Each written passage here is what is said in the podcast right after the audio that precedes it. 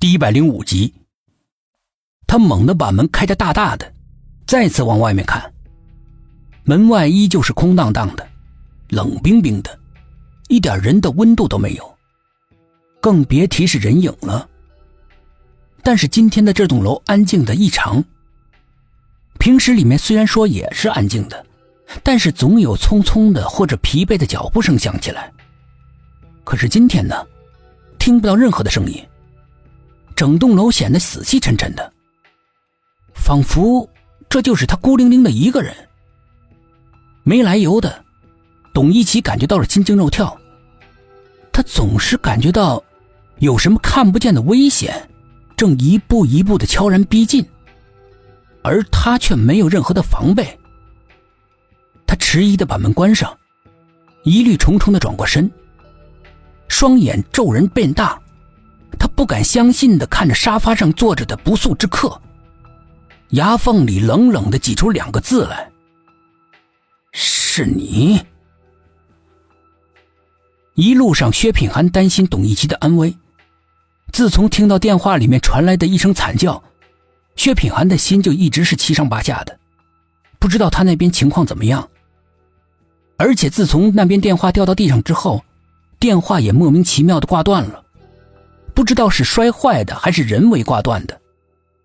如果是前一种结果，薛品涵的心还不至于乱了方寸；但是如果是后面的一种情况，那么说明董一奇现在的处境是非常的危险。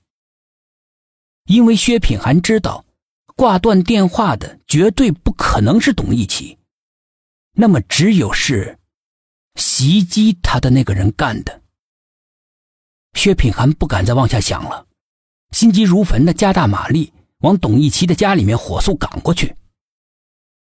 董一奇住的地方并不算太偏，在二环，可是这个城市实在是太大了，内环跟二环之间即使是畅通无阻，飞奔起来也要一个小时的车程。薛品涵很担心这漫长的一个小时的时间里，董一奇能否顽强的挺住，直到他赶到。他把车子开得飞快，四个轮子都飞离了地面了，轻飘飘的往前行驶着。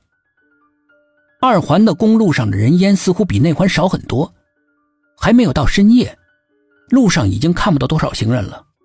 即使有那么几个，也是很古怪的，垂头丧气的低着头，失魂落魄的缓缓的移动。他们的样子既不像是散步，也不像是往家里赶，怎么看都不太对劲。但是薛品涵无暇顾及这些，他只想快点赶到董一奇的家里。越往前开，似乎是越荒凉。两旁的公路的路灯散发出昏暗、诡异的光，路上再也看不到一个人了，显得死气沉沉的。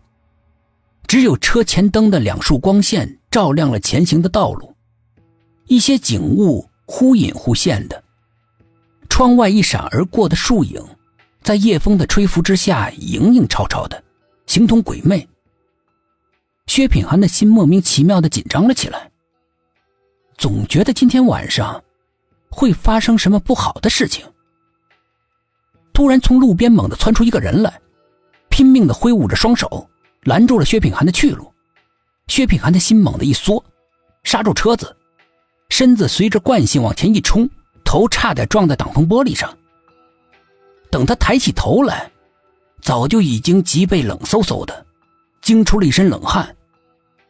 然而，当他看到车外的景物的时候，更加的心惊胆寒了。他惊异的下了车，眼前是一望无际的大湖，自己的车子怎么开到了湖边了？如果再往前一步的话，就会葬身湖底了。看来刚才出现的那个神秘人是来救自己的。可是他是谁？为什么要救自己？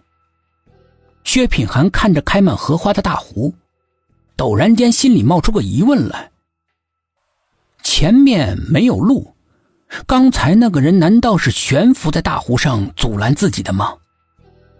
一想到这里，薛品涵的心里不禁一颤，浑身有种发冷的感觉。